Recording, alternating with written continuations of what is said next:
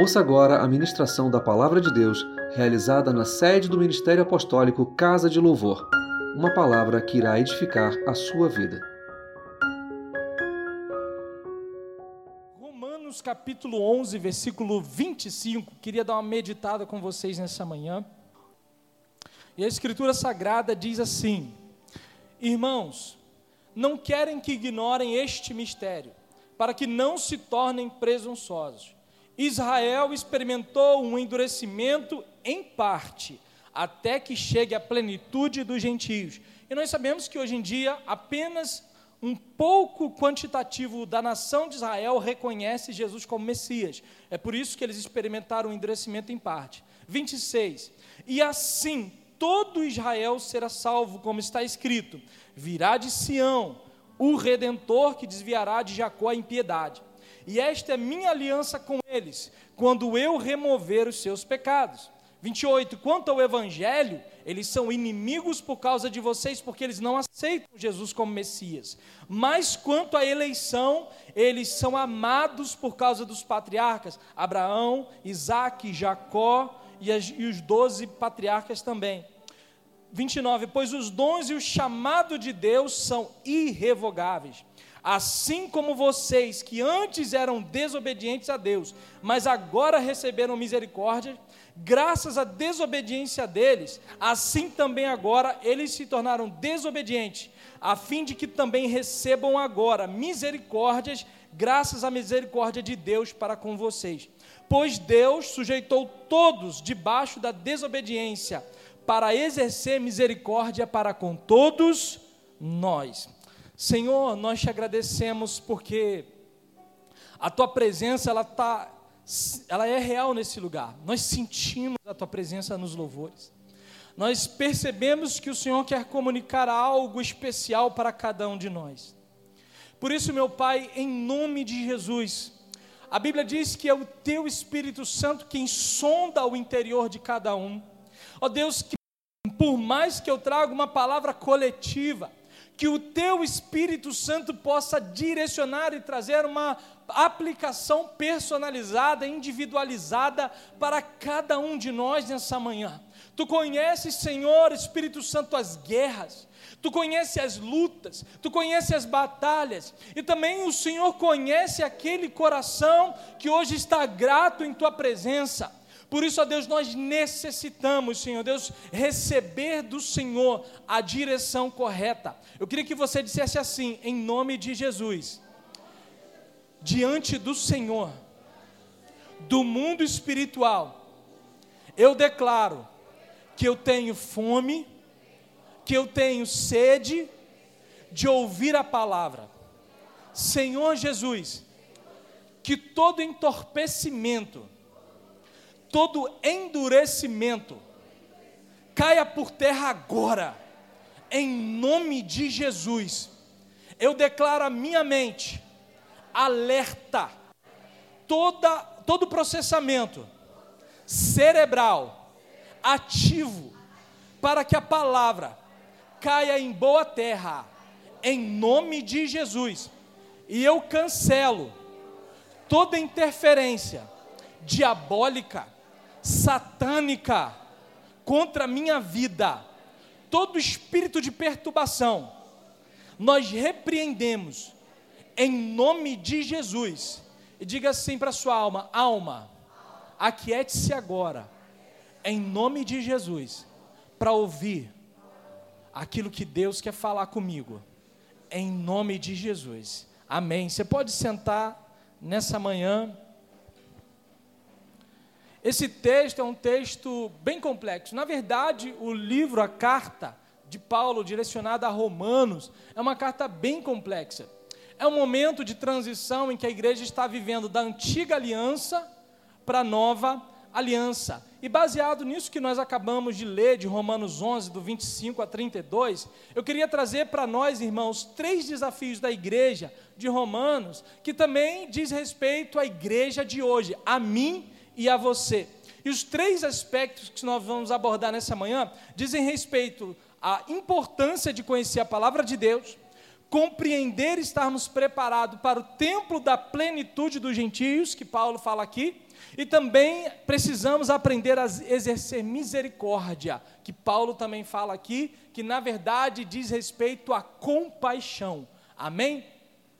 E é muito interessante, irmãos, que quando nós estudamos a carta de Paulo aos Romanos, Paulo, quando ele escreve essa carta, ele nunca tinha visitado a igreja de Romanos. Tanto que ele vai dizer no capítulo 1, ele diz o seguinte: Olha, minha oração é que Deus me permita ir visitá-los e compartilhar com vocês também algum dom espiritual. Então, Paulo não havia visitado a igreja de Romanos, e a igreja de os romanos aqui era a igreja localizada na cidade de Roma. Roma é a capital do atual país que nós conhecemos, que é a Itália. Quando nós olhamos para o mapa, para a geografia, está lá aquele país com o formato de uma, de uma bota, né? E é muito interessante que Paulo viveu numa época em que o Roma era o centro de tudo, era o Império Romano. Roma era o centro político, religioso e o centro também militar de todo o mundo. O centro político, porque de Roma saíam as leis que determinavam como os outros estados, as outras nações deveriam ser governadas. O centro militar, porque o poder do exército de Roma era tão forte que ninguém poderia é, se submeter, ao, é, aliás, resistir ao domínio do exército romano. E também o, o, poder religioso, porque Roma é que determinava como as outras nações deveriam prestar os seus cultos. E Paulo viveu, então, irmãos, numa época em que a frase todos os caminhos levam a Roma não era simplesmente uma expressão, mas era um fato. Roma tinha uma frase de governo que dizia: governar é abrir estradas, né? Nós até tivemos um presidente aqui no Brasil, Juscelino Kubitschek, que usou essa frase, né? Governar, abrir estradas. Ele fez um monte de estradas pelo Brasil aí na década de 60, construiu Brasília também. E na época que a igreja de Roma ela surge, a igreja especificamente, ela surge num ambiente extremamente pagão. Os deuses romanos, Dionísio, Asclépio, Atenas, Zeus, Júpiter, deveriam ser cultuados por todos. E essa igreja, estrategicamente, ela vai surgir né, na cidade de Roma, depois que um grupo de judeus esteve em Jerusalém, que está registrado em Atos capítulo 2, onde o Espírito Santo de Deus desceu sobre aquele povo. E a igreja, na verdade, esses judeus que foram ali em Atos 2 celebrar a festa de Pentecostes, quando eles chegam no dia de Pentecostes, eles dão de cara com um mover espiritual, poderoso e sobrenatural de Deus, que nós conhecemos como a descida do Espírito Santo. Irmãos, está chegando um avivamento sem precedentes sobre a história da igreja. Só que para Deus derramar esse avivamento que Ele prometeu para agora, nós precisamos, irmãos, compreender que a nossa vida precisa estar sensível àquilo que o Espírito Santo está tratando dentro de nós. Quando nós falamos assim, olha, Deus tem uma obra para fazer na sua vida. Eu queria que você falasse para a pessoa que está do seu lado assim: Deus tem uma obra para fazer na sua vida. Porque, irmãos, a Bíblia diz que aquele que começou a boa obra em nós é fiel para completá-la até o dia de Cristo Jesus. Irmãos, o que é fazer uma obra? Quem já fez obra em casa sabe como é que é. É pegar martelo, é pegar picareta, é pegar o que tiver, eu não entendo nada de obra, eu só conheço alguns nomes de ferramenta, é quebrar, tirar azulejo, arrancar fiação podre, colocar cano novo, é fazer tudo. E muita gente não aguenta sequer ficar em casa quando a obra está acontecendo. É um tempo em que você e eu vai ter que, vamos ter que resistir ao processo de Deus na nossa vida. Nós vamos ter que resistir à obra que Deus quer fazer na nossa vida nós seremos incomodados, irmãos, no nosso modo errado de se portar e de se conduzir, para que nós possamos testemunhar de Jesus. Essa era a realidade da igreja de Roma, essa é a realidade que você e eu encontramos todos os dias da nossa vida. Escola, trabalho, fazendo uma compra. Irmãos, eu não sei, a gente ministra louvor aqui, de, vez em quando o apóstolo é corajoso. A gente, o apóstolo fala que ele é meio maluco, né? Ele bota até a gente para pregar assim, né? A gente, né? a gente não tem muito jeito. Mas, às vezes eu estou aqui pregando, sei que, canto, eu entro às vezes numa espadaria, eu entro nos mercados, né? Aí eu vejo alguém fazendo assim. Eu acho que é porque. Eu falo, será que me conhece, Jesus? eu falo assim, não posso dar mole aqui não, né? Tem que, né? Eu fui na padaria, ali perto de casa, abriu uma padaria agora ali na Prata. O irmão é, é um rapaz que ele vem sempre no culto de segunda-feira de sacerdotes, né? Aí eu falei, eu acho que eu te conheço, irmão. Eu, ele, eu te conheço, você canta louvor lá na igreja. Irmãos, a gente não percebe, mas nós estamos sendo observados o tempo todo. E é interessante que em Apocalipse, a palavra de Deus vai falar sobre o espírito profético, que o espírito de profecia é o testemunho de Jesus Cristo. É o testemunho que eu e você damos na nossa vida. O primeiro testemunho que nós damos, irmãos, nós sabemos, é dentro da nossa família. O marido com a esposa e os filhos, a esposa com o marido e os filhos, e os filhos também dão testemunho nas suas escolas, para os seus pais também. Nós precisamos dar bom testemunho, porque esse é o espírito de profecia. Os maridos, quando eles, o apóstolo sempre fala muito disso, quando eles refletem Jesus, o caráter de Jesus, a sua casa é transformada. A mulher, quando elas tem a postura de Jesus, o caráter de Jesus, o seu lar também lhe é automaticamente transformado. A Bíblia diz, por exemplo, que a mulher sábia edifica a sua casa, mas a tola com as suas próprias mãos ela a destrói.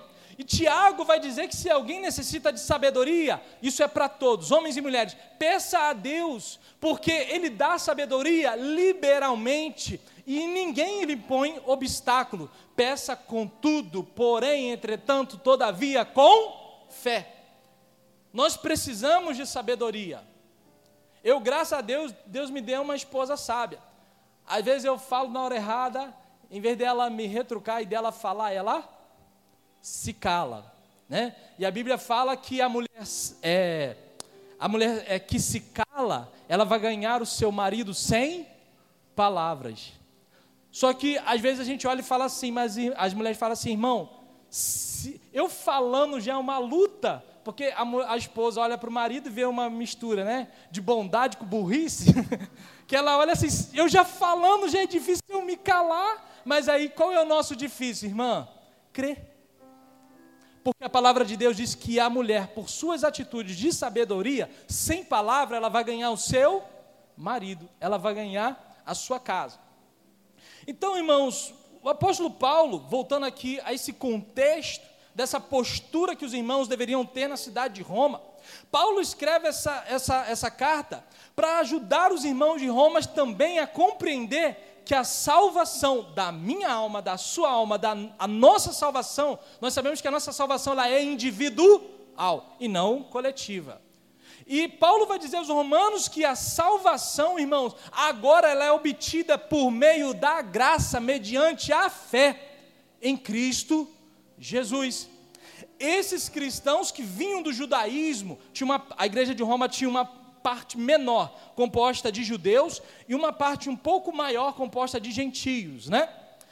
A parte judaica, eles vinham da lei de Moisés. E eles acreditavam que a salvação, o meio pelo qual eles alcançariam a salvação, era é por, era por, por meio de obras da lei de Moisés. Não, se eu seguir a lei de Moisés, eu vou alcançar a minha salvação. E Paulo vai dizer para esses irmãos de Romanos, irmãos, a coisa mudou. Nós estamos vivendo agora o tempo que o Messias veio. Jesus Cristo veio. Agora a nossa fé, a nossa salvação, ela vem por graça, mediante a fé em Cristo Jesus.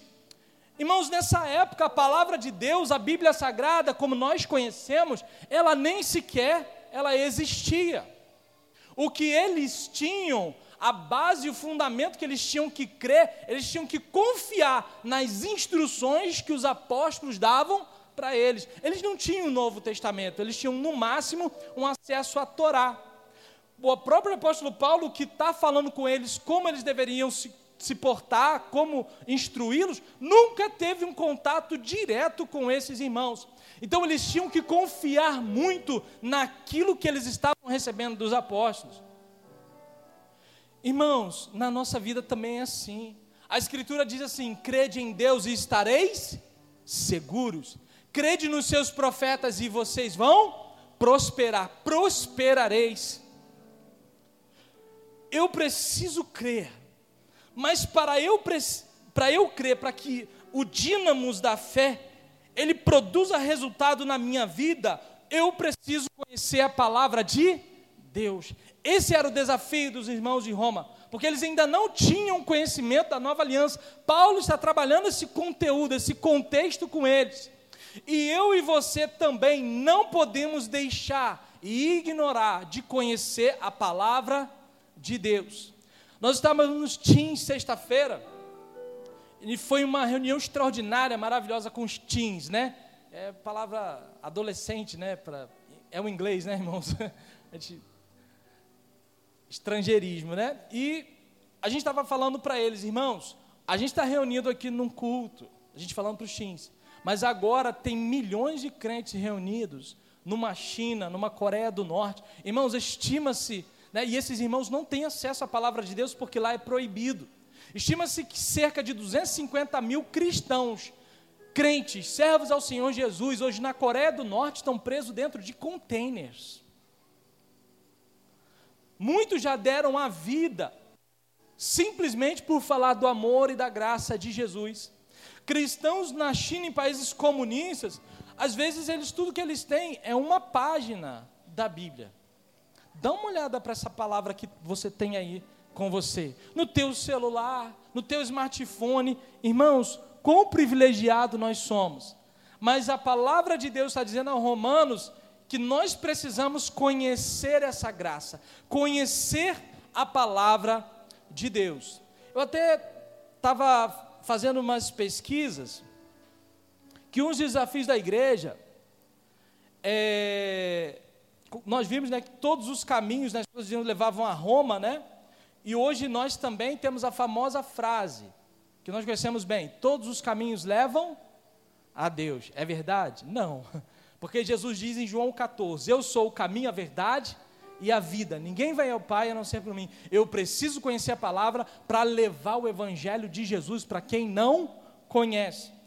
E eu fiz, fiz uma pesquisa e eu descobri que a composição religiosa do Brasil, queria trazer para vocês alguns dados que eu encontrei na internet.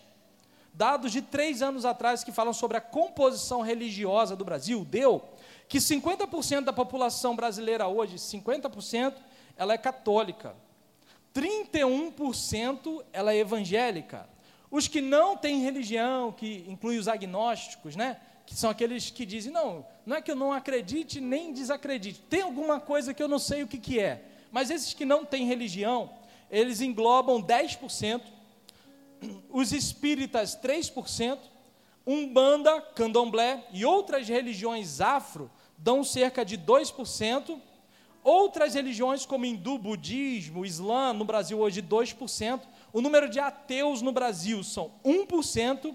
E a população de judeus no Brasil hoje corresponde a 0,3%. Se a gente pegar 31%, significa que 69% da população brasileira, 69, vamos arredondar para ter 70, só para ficar mais direitinho, 70% da população da brasileira precisa conhecer ao Senhor Jesus. Irmãos, nós temos dores, nós temos guerras, nós temos lutas, mas será que os apóstolos não tinham? Muito mais do que eu e você. Nós precisamos ter no nosso coração uma preocupação pelos perdidos. E é interessante, irmãos, quando a gente avalia esses dados, mesmo sabendo que o número de cristãos evangélicos hoje corresponde a cerca de 31%, nós sabemos que se jogar na peneira, que se jogar na peneira, a coisa ainda diminui um bocado. Uma, o livro do é, pastor Rodrigo Silva. Quantos conhecem o pastor Rodrigo Silva? Arqueologia, teólogo, filósofo. O cara é um monstro, é uma sumidade. Eu não sei nem quantos PH e quanto doutorado aquele cara tem. Ele escreveu um livro chamado Ceticismo da Fé. E foi feita uma pesquisa com europeus e americanos, norte-americanos. E olha que interessante. Fizeram uma pesquisa com cristãos, ateus, aliás, perdão, cristãos europeus e cristãos norte-americanos. Olha o dado. Os ateus têm tirado notas maiores em termos de conhecimento bíblico do que os cristãos nos Estados Unidos e na Europa. A Europa hoje precisa conhecer Jesus. A pastora Regina está falando sobre missões. Irmãos, fala para a pessoa que está do seu lado assim: é você que Deus quer enviar. É você. Sou eu, é você. Jesus ele diz para a igreja o seguinte: ide por todo mundo e pregai o evangelho. Eu, mas eu não posso porque eu trabalho, eu não posso porque eu tenho que cuidar dos meus filhos, eu não posso porque eu tenho que fazer o sei lá o que. Irmão, onde você está é a tua área de missão. Onde nós estamos é a área que Deus quer trabalhar na nossa vida. Eu moro aqui na Prata, no condomínio aqui, chegando num viaduto. Eu desço das escadas, eu ouço assim: Bom dia, pastor. Bom dia, pastor. Ainda não sou. Mas eu ouço: Bom dia, pastor. Por quê? A gente desce, irmãos, com isso aqui, ó. A gente anda com a palavra. Eu chego na guarita para falar com o porteiro. Bom dia, chamo pelo nome. Bom dia, Gabriel. Bom dia, Fulano. Bom dia. Às vezes a gente faz um churrasquinho, a gente pega lá um pratinho, né? e leva lá para o irmão da guarita. No irmão não, mas um é, os outros vão ser também. Vão profetizar, né? A gente vai lá. Então a gente procura tratar bem das pessoas, dar o bom testemunho. Olha que interessante, mais de 50% dos cristãos acreditam que a expressão Deus ajuda quem cedo madruga está na Bíblia. 50%, irmão. Não é seu madruga, não, irmão. É Deus ajuda quem cedo madruga. 13% pensam que Sodoma e Gomorra era um casal. Sodoma e Gomorra era um casal. 13% dos cristãos. Muitos não sabiam que o sermão da montanha está na Bíblia, Mateus capítulo 5. Moisés recebeu as leis do Antigo Testamento no Monte Sinai. Jesus, ele transmite as leis do Novo Testamento no Sermão do Monte, Mateus capítulo 5, 6 e 7. Muitos acreditam que o evangelho de Tomé é um dos evangelhos da Bíblia. Abre aí, irmão, segundo o evangelho de Tomé, vai achar? Não vai. Tem gente até que brinca. Abre aí a Bíblia no livro de Moisés. Procura. Salmo 51, não tem, irmão. Então nós precisamos conhecer a palavra de Deus. Levou 1.600 anos para ser escrita. Cerca de 40 escritores diferentes, mas um único autor, que é o Espírito Santo de Deus. Segundo, acho que é Timóteo 3,16, o apóstolo Paulo ele vai dizer: toda a escritura é divinamente inspirada e apta para ensinar, para instruir, para redarguir, para que o homem e a mulher de Deus estejam preparados para toda e boa obra. O que você vai realizar no seu dia, está aqui a instrução para você realizar. E é interessante que eu tenho um livro de bibliologia, porque eu gosto muito de teologia, do Antônio Gilberto.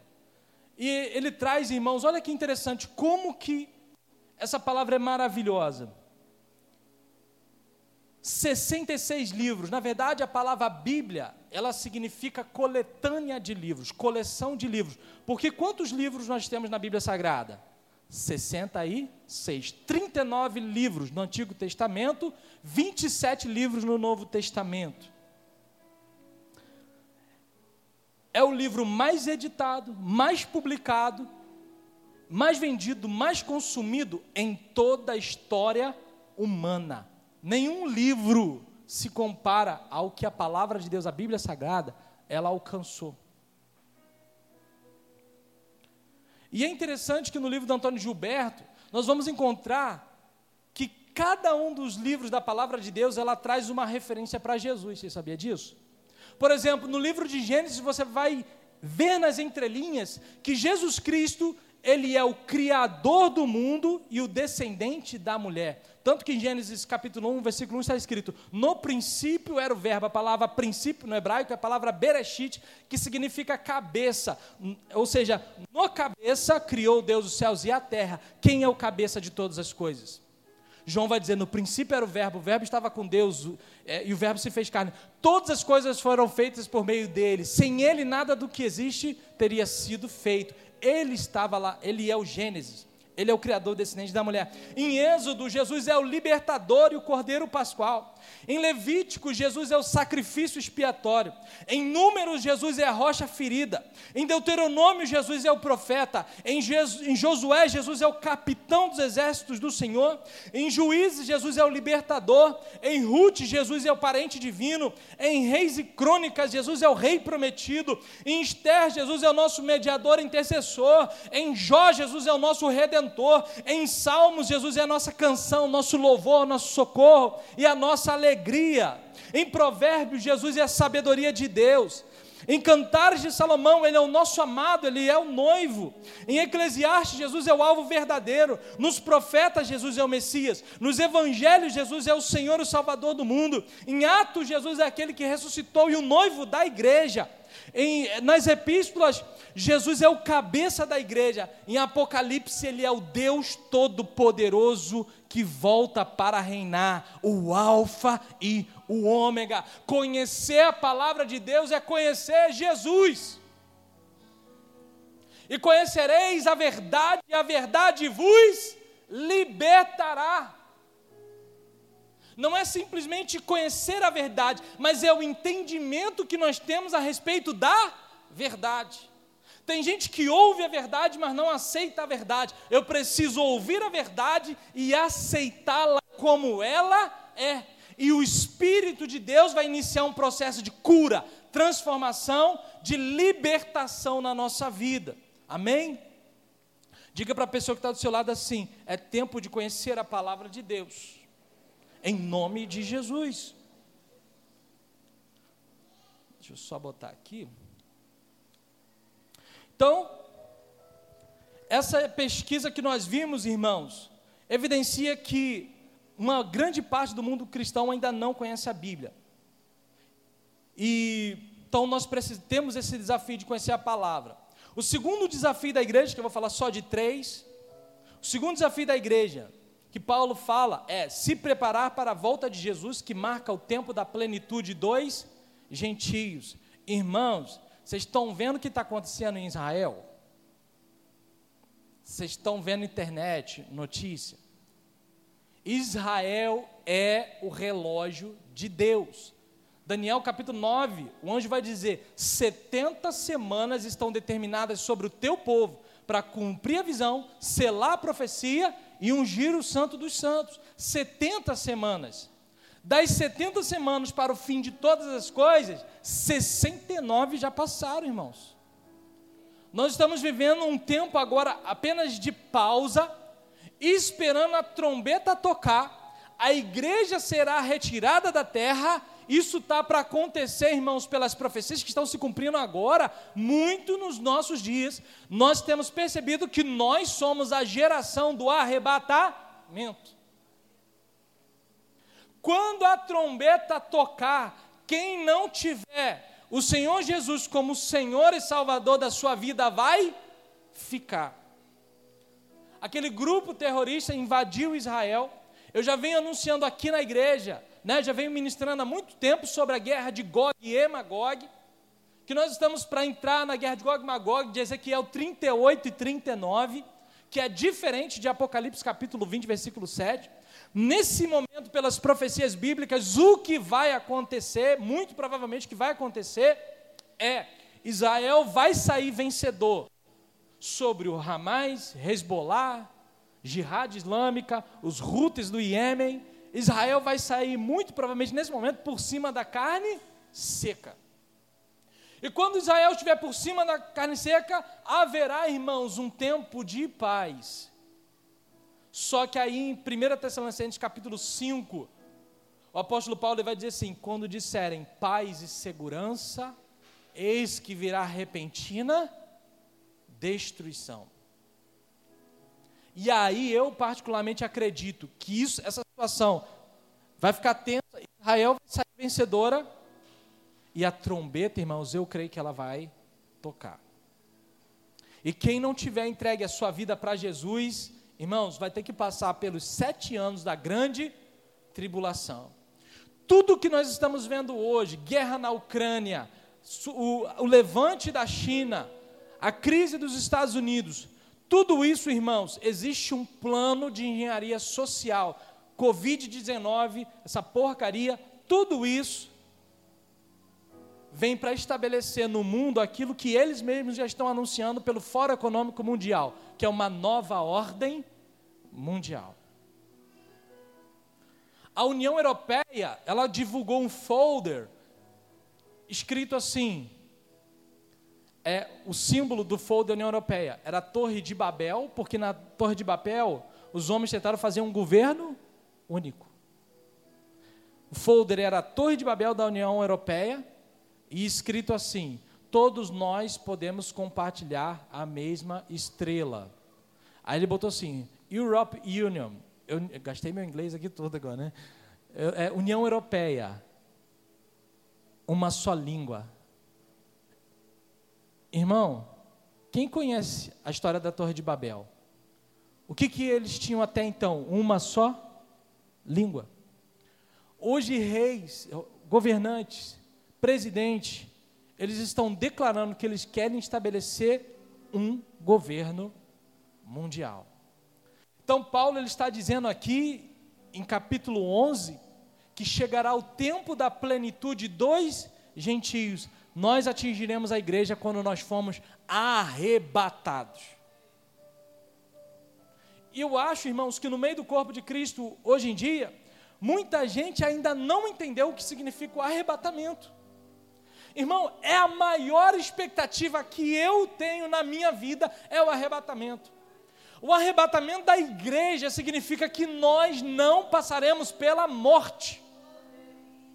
O arrebatamento da igreja vai dizer que eu e você veremos Ele que foi crucificado, Jesus Cristo, face a face. E quando eu o ver, eu vou correr e sai todo mundo à minha frente. Porque eu vou agarrar nele eu vou tocar naquela mão furada, eu vou abraçar e você também vai abraçá-lo, amém? É a maior expectativa da igreja, e quando nós fomos arrebatados, a Bíblia diz que nós vamos para o céu e haverá um grande banquete, a ceia, a boda do cordeiro. Eu conheço, irmãos, as teorias escatológicas, preterismo, historicismo, é, idealismo, eu conheço, dentro do futurismo, preterismo, é, mesotribulacionista, mid-tribulacionista, eu conheço a teoria dos pós-tribulacionistas. Eu creio que nós seremos arrebatados muito em breve, porque eu tenho estudado escatologia e o de Apocalipse há mais de 10 anos, algo próximo a 10 anos, tal, algo em torno disso. E nós estamos chegando nesse ponto, irmãos. Então, Todas as profecias estão se cumprindo nesse momento. E Paulo está dizendo que nós devemos nos preparar agora. Feche os teus olhos, irmão, com muito respeito e carinho, por um minuto, por um momento. A pergunta que nós precisamos estar preparados, deixa o Espírito Santo sondar o teu coração. E a pergunta cabe a mim e a você agora, hoje, domingo, culto da manhã é: se Jesus voltar hoje, você está preparado? Se a trombeta tocar agora, você está preparado?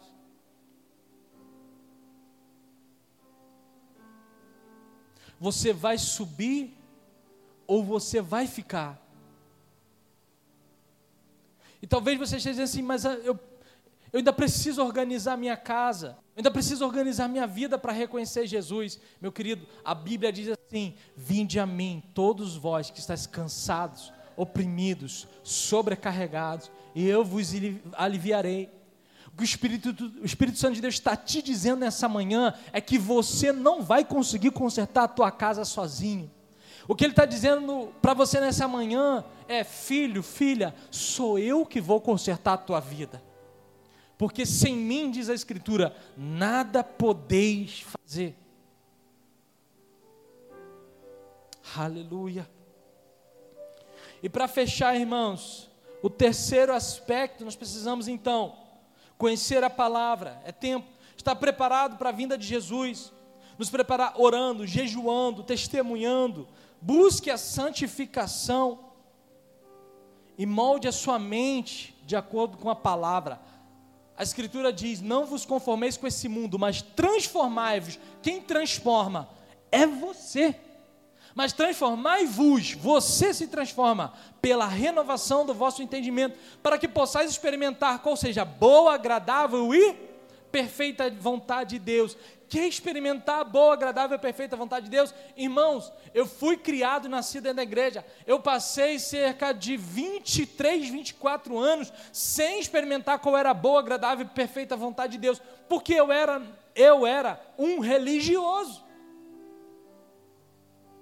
Eu me lembro que eu, quando cheguei de morar em alguns estados do Brasil, Espírito Santo, Santa Catarina, eu voltei para Teresópolis em 2006 completamente destruído. Eu cheguei numa reunião como essa aqui, um, um irmão virou para mim e falou assim: Eu posso orar por você? Eu falei: Pode. Deus mostrou a minha vida toda para o cara. Eu desabei, eu comecei a chorar. E numa reunião como essa aqui, Deus pode te surpreender o milagre pode acontecer, a transformação pode ser gerada. Porque, irmãos, não é porque eu estou pregando, é porque Jesus está aqui. E onde Ele está, o impossível vai acontecer.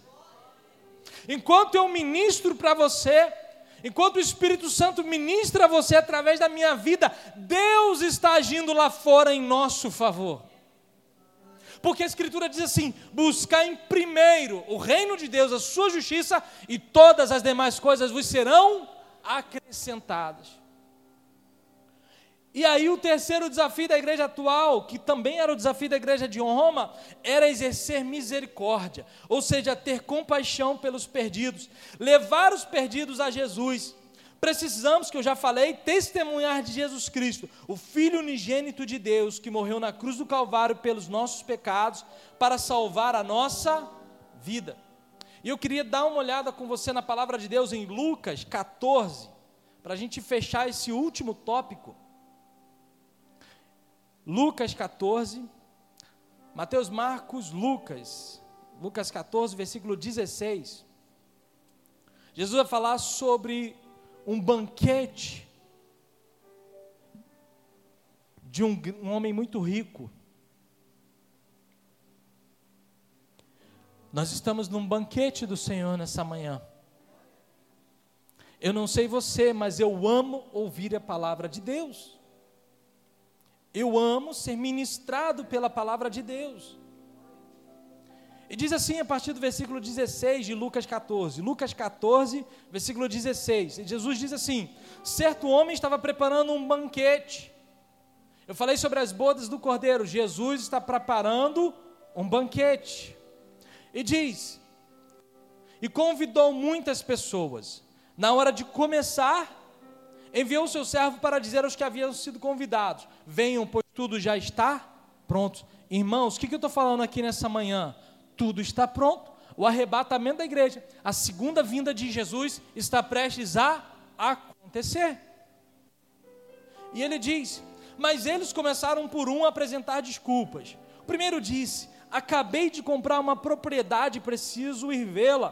Por favor, me desculpe. Irmão, olha que desculpa esfarrapada. Alguém aqui de vocês, aqui de nós, compra um terreno sem ver? Eu falo assim, né? Irmão, tem um terreno para te comprar. Não, eu compro. Tu me dá o dinheiro, tu não viu o terreno? Terreno, vai saber onde é que é? Debaixo da ponte, num lugar perigoso? Olha a desculpa dessa gente.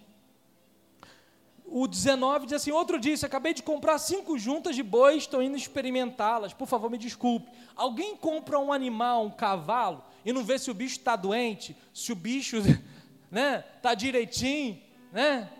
Não. Mas eles começaram a dar desculpas. Ainda outro disse: acabo de me casar, por isso não posso ir. Irmão, eu não posso entregar minha vida para Jesus hoje. Hoje? Mas hoje, irmão. Pô, mas eu tenho que fazer isso, tenho que fazer aquilo. Ah, vou ter que abrir mão de alguma coisa. Irmão, conversão é decisão. Tu acha que foi fácil para cada um de nós aqui entregar a vida para Jesus e mudar de rumo? A palavra conversão, né, está associado, né, a, a palavra metanoia, que é mudança de rumo, mudança de sentido. Você está indo numa direção e você vai para outra direção. Eu estava indo para o inferno, Jesus me salvou, agora eu vou para o céu. E aí ele diz: o servo voltou e relatou isso ao seu senhor. O dono da casa irou-se e ordenou ao seu servo: Vá rapidamente para as ruas, para os becos da cidade e traga os pobres, os aleijados, os cegos e os mancos. É, irmão, é nós aqui, fechamento. Os tortos, os mancos. É nós mesmo, religioso. A Bíblia diz que Deus não escolheu as coisas boas, escolheu, está na palavra, as loucas, as desprezadas as que não são, para envergonhar as que são, a fim de que ninguém se glorie na presença de Deus. Irmão, a gente olha para o ministério de louvor, para os outros ministérios de ensino da casa, né? o ministério de limpeza que é lindo. Da onde que Deus nos tirou? De que buraco Deus nos resgatou? Isso é maravilhoso. Os cegos, os mancos, somos nós, nós estamos aqui nessa, no... nessa manhã, e se Jesus voltar agora, a gente sobe, em nome de Jesus. E aí disse o servo: o que o Senhor ordenou foi feito e ainda há lugar. Dá uma olhada para essas cadeiras brancas aí do teu lado, ó. ainda tem lugar. E ele diz: Então o Senhor disse ao servo: Vá pelos caminhos e valados e obrigue-os a entrar para que a minha casa fique cheia. Irmão, quanta cadeira branca vazia. A casa do Senhor precisa estar cheia. Queria que você falasse para quem está do seu lado assim: convide a sua família, convide os seus amigos. A salvação não é só para você e para a tua casa.